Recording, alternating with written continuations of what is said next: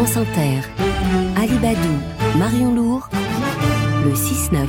Et un grand entretien spécial en hommage à Robert Badinter avec euh, deux personnalités qui l'ont bien connu, qui ont partagé certains de ses combats. Vos questions, chers auditeurs, vos réactions, vos souvenirs, euh, éventuellement au 01 45 24 7000 ou sur l'application France Inter. Avec euh, Marion Lourd, nous avons le bonheur d'accueillir deux invités en studio, Michel Perrault et Richard Malka. Bonjour à tous les deux. Bonjour.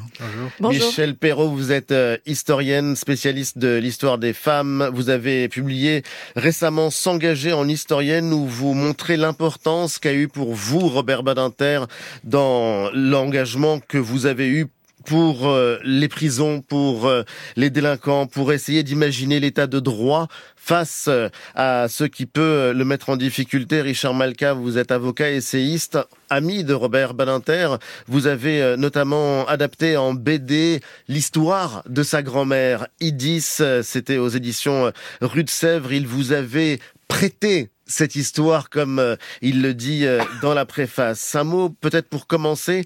Qu'est-ce que vous euh, ressentez, Michel Perrault et Richard Malka? Qu'est-ce que vous avez ressenti en apprenant la mort de Robert Badinter Michel Perrault?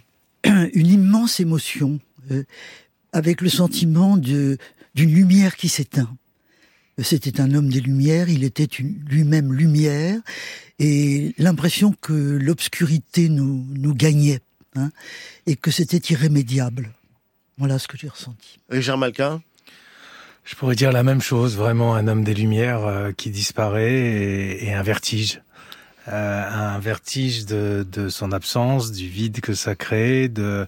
C'est comme si euh, on perdait un bout de sa conscience, parce que c'est ce qu'il était en fait. De notre Pour- conscience Oui, pour chacun de nous.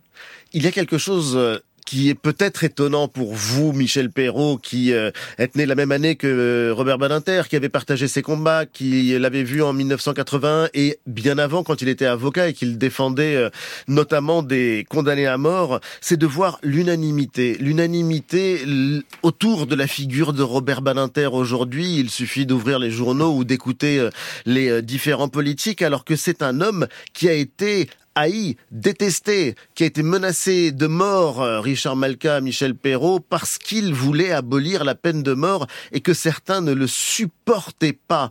Qu'est-ce qui s'est passé, Michel Perrault, pour que on soit passé de cette figure euh, qui divisait à l'unanimité d'aujourd'hui?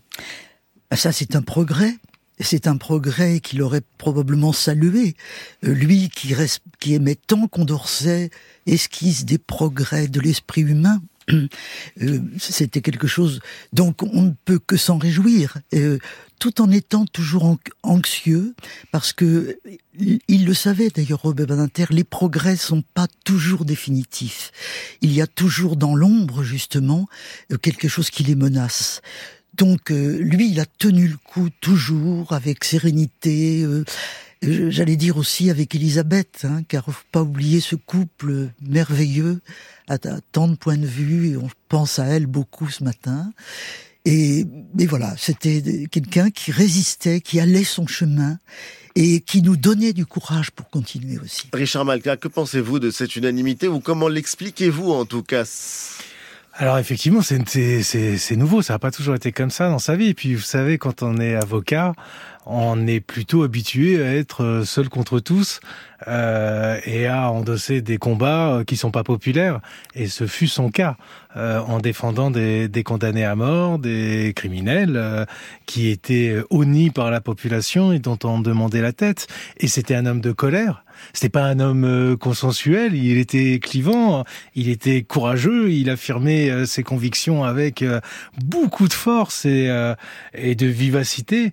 Il était pas dans le, il allait pas dans le sens du vent, dans le sens de l'époque. Euh, euh, il, se confrontait euh, à son époque et sur énormément de sujets.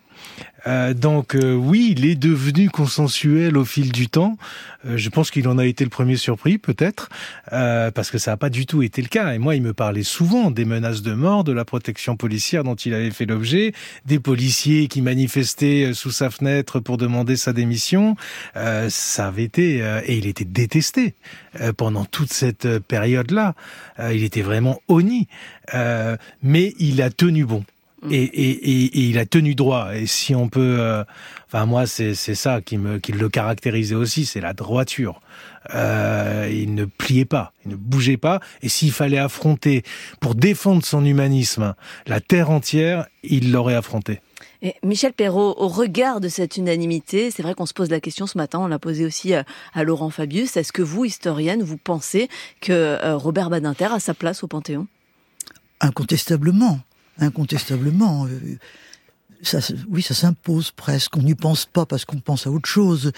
Mais oui, ce serait les, aux grands hommes la patrie reconnaissante. Euh, il me semble que la patrie et l'humanité, hmm. au-delà de la patrie, lui doit beaucoup. Hein, cette abolition de la peine de mort, c'est quand même absolument essentiel. En priorité. Oui, tous les autres combats aussi. Hein, euh, mais il a fait progresser beaucoup le droit. Et il croyait au droit. Hein, ça, ça m'a toujours beaucoup frappé. Le droit, pour lui, était une discipline fondamentale. moi, historienne, j'en étais pas tellement consciente avant de le rencontrer, euh, mais on agit avec le droit, on agit pour le droit, on fait progresser le droit, et là, on a des môles solides pour faire progresser l'humanité. Hum, Richard euh, Malka, cette idée de panthéoniser euh, Robert Badinter oh, bah, évidemment, hein, je signe, euh, j'y souscris dès demain. c'est vrai que c'était un homme passionné par le droit.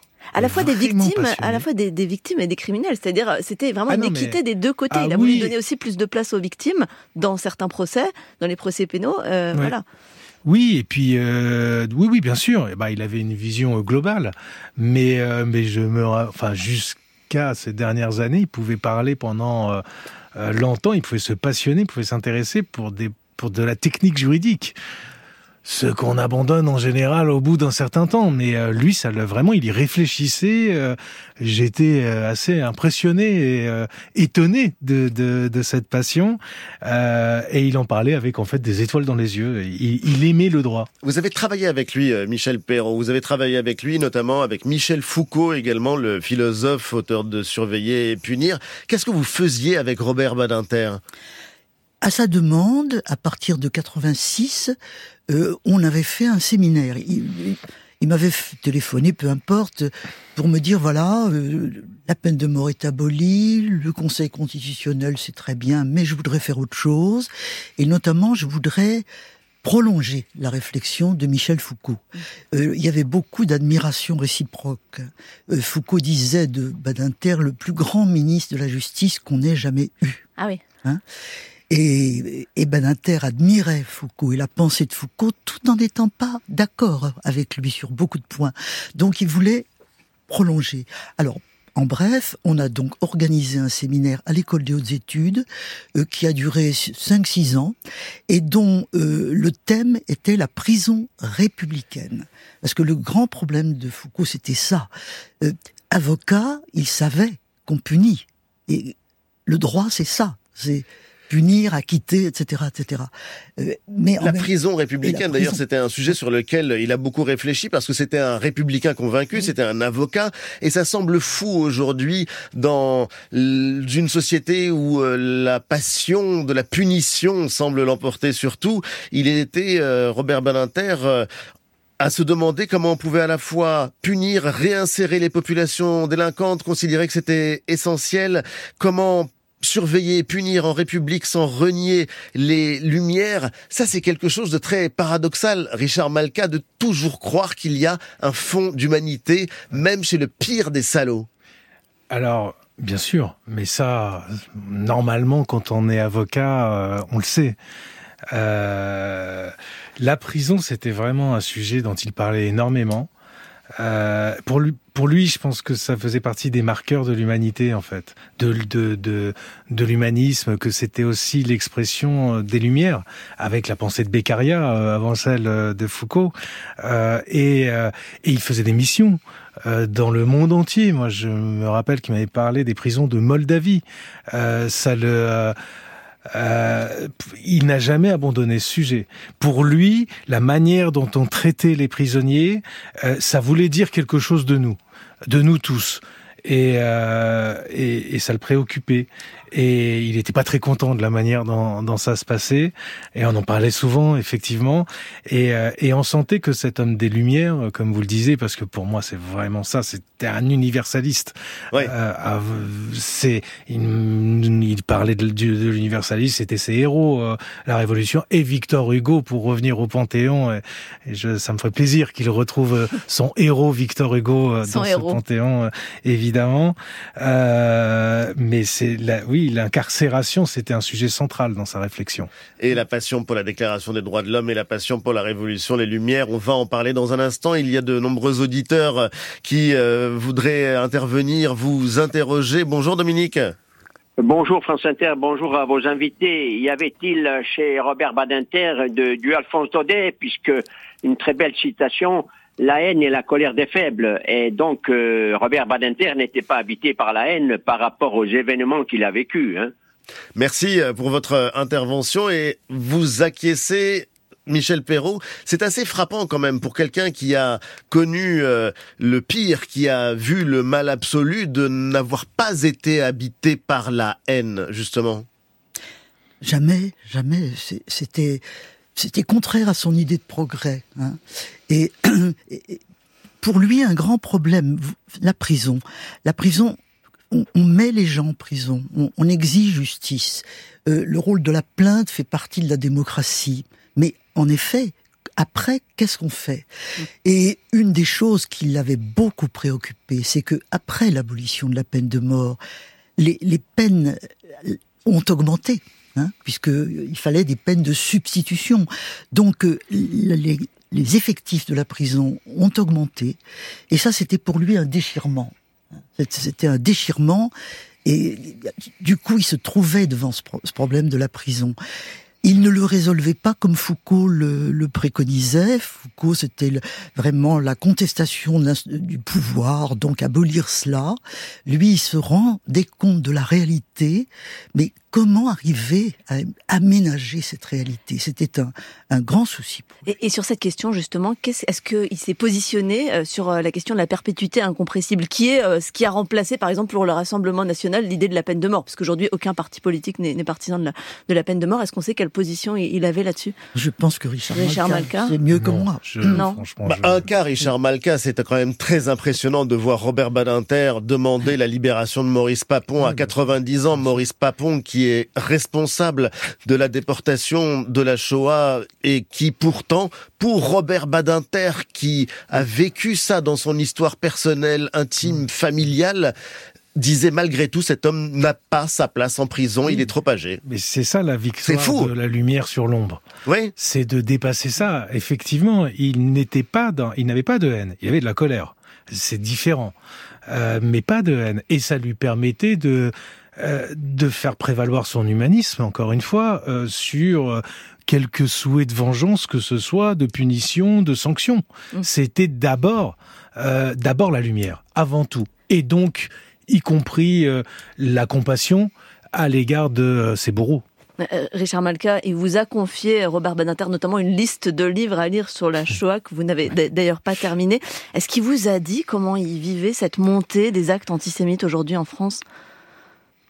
Alors c'est, on parlait, enfin ça, ça m'avait marqué quand j'ai commencé à le fréquenter, la, la, la prégnance de ce thème euh, de la Shoah, de l'antisémitisme, dans sa pensée, dans son discours, il en parlait tous les jours en fait. Euh, c'est son enfance, c'est, c'est, ce sont ses fonds, baptismaux en réalité. Et, et ces derniers temps, moi, j'ai, essayé de lui en parler. J'ai senti que c'était très très compliqué. Mmh. Évidemment, mais il avait quand même cette phrase extrêmement forte. Vous savez, sur le mur du mémorial de la Shoah, beaucoup des miens y sont. C'était quelque chose qui l'habitait, et c'était aussi un combat contre ceux qui niaient ou qui euh, essayaient d'esquiver le sujet de l'extermination des Juifs et de la Shoah. Écoutez, Robert euh, Badinter, c'était en 2007, et il répondait à Robert Forisson, le père des négationnistes. Pour qu'il n'y ait aucune équivoque, que les choses soient claires pour moi, jusqu'à la fin de mes jours, tant que j'aurai un souffle, monsieur Forisson, vous ne serez jamais, vous et vos pareils, que des faussaires de l'histoire, des faussaires de l'histoire et de l'histoire la plus tragique qui soit, dont j'espère que l'humanité tirera, elle, la leçon et gardera le souvenir. Richard Malka, c'était le 12 mars 2007. Euh, vous avez un grand sourire d'ailleurs depuis le bah début de cet entretien quand vous parlez de, de Robert Badinter. Ah bah parce que ce sont des moments heureux euh, pour moi. De... Et puis c'est euh, c'était un tel privilège de le côtoyer, de le fréquenter, de l'avoir connu. Et, et, et c'est intéressant cet extrait que vous, vous repassez. Il avait été poursuivi en diffamation par Robert Forisson, défendu par euh, l'immense Henri Leclerc euh, devant la 17e chambre. Évidemment, ils avaient gagné, euh, mais c'était euh, c'était un homme de combat. Il ne mâchait pas ses mots. Il n'était pas du tout dans le politiquement correct. Que pense l'historienne Michel Perrault de cette expression extraordinaire de faussaire de l'histoire oui, euh, il cherchait passionnément la vérité. Le négationnisme, en effet, avait été pour lui un scandale, euh, la chose à combattre absolument, euh, mais il avait il était très intransigeant vis-à-vis de la vérité. Et il, il pensait que l'histoire était la quête de la vérité. Voilà. Euh, c'était pas une idéologie, l'histoire. C'était un chemin vers la vérité. C'est ça, c'est ça qui donnait tellement de force à sa conviction. Et tous ceux qui l'ont côtoyé, je repense à ces années de séminaire où il avait réuni autour de lui tant d'étudiants euh, auxquels je pense ce matin. Je sais qu'ils nous écoutent. Le temps a passé, mais beaucoup m'ont dit que pour eux, euh, ça avait été un, des moments absolument irremplaçables. Et je pense que tous ceux-là ont continué à combattre dans le sillage de Robert Badinter. Mmh. Richard Malka, ce qu'on entendait aussi dans cet extrait, c'est l'éloquence formidable de Robert Badinter, qui est un, véritable homme de discours. Est-ce que vous, avocat, il vous inspire? Est-ce que vous connaissez des avocats qui peut-être s'inspirent de lui? Moi, je n'ai pas travaillé avec lui, contrairement à d'autres. Non, mais vous l'avez entendu, ces discours sont historiques. Bien sûr. Son éloquence, c'est une éloquence de sincérité, c'est une éloquence d'engagement. C'est, euh, on le sent, il plaide euh, avec tout son son corps, son cœur, ses tripes. Euh, il, met tout ce qu'il est. D'ailleurs, il, sortait de ses procès, me racontait Elisabeth, dans un état d'épuisement euh, absolu. Euh, hmm. enfin, il y laissait sa santé. C'était ça son éloquence. C'était c'était une générosité de de son être et, et, une sincérité. il était convaincu en fait. Michel Perrault, il a des héritiers, Robert Badinter, ou c'est le dernier grand homme? C'est un grand homme. Espérons bien que c'est pas le dernier. C'est une question qui revient souvent chez nos auditeurs d'ailleurs, euh, à la fois au standard et puis euh, sur l'application euh, France Inter. Où sont les Badinter aujourd'hui? Il y a évidemment Elisabeth Badinter qui est toujours là. Ce qu'on sait assez mal, c'est que c'est aussi quelqu'un qui avait de l'humour pour l'avoir côtoyé, Robert Badinter, par exemple, confiait sa tendresse pour Louis XVI. Il disait qu'il n'était pas fait pour régner, mais bon type, ajoutant qu'il avait toutes les vertus du bon père de famille. D'ailleurs, il était cocu. C'est euh, un côté qu'on connaît mal de, Robert Boninter. Richard Malka, vous qui étiez son ami, c'était présent dans sa personnalité? Ah oui, oui, ce genre de bons mots euh, était fréquent et euh, il avait un humour un peu froid, un peu british, qui nous enchantait.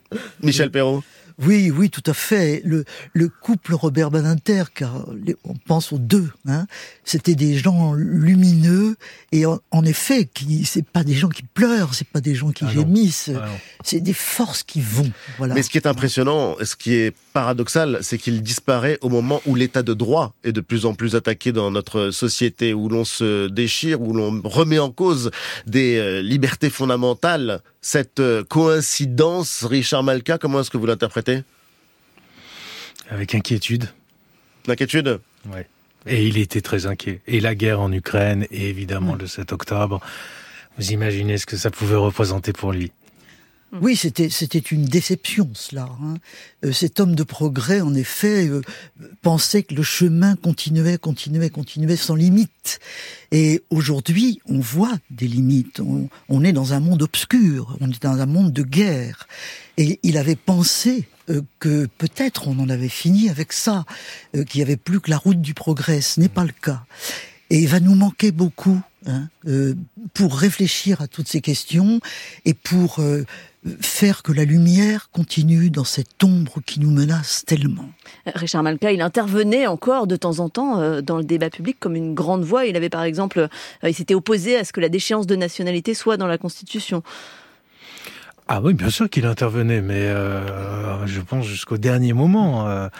je l'ai vu une, dernière fois à la toute fin de 2023, au mois de décembre je vous assure qu'il réfléchissait mieux que nos quatre réunis. Vous dites aussi qu'il avait encore des, projets. Par exemple, il a fait cette BD avec vous, euh, Idis, mais, mais il en avait encore dans la tête. Ah, il en avait encore. Il était complètement créatif. Il avait d'excellentes idées et il se passionnait pour l'actualité, pour les débats de société, euh, pour l'état de droit, pour la situation des prisons, pour la guerre en Ukraine. Et alors là, il en parlait vraiment beaucoup. Ça l'angoissait. Ça l'angoissait. L'évolution du monde l'angoissait. Euh, donc il était en, en plein dans nos, dans nos problématiques. C'est un homme de son époque, il a souvent été à l'avant-garde, c'est un laïc, un républicain convaincu. Si vous deviez le définir en un mot, Michel Perrault, le grand entretien arrive à son terme, qu'est-ce que vous diriez? La lumière, les lumières toujours continuer. Toujours. Les lumières toujours continuer. Les lumières. Richard Malka, les lumières. Les lumières.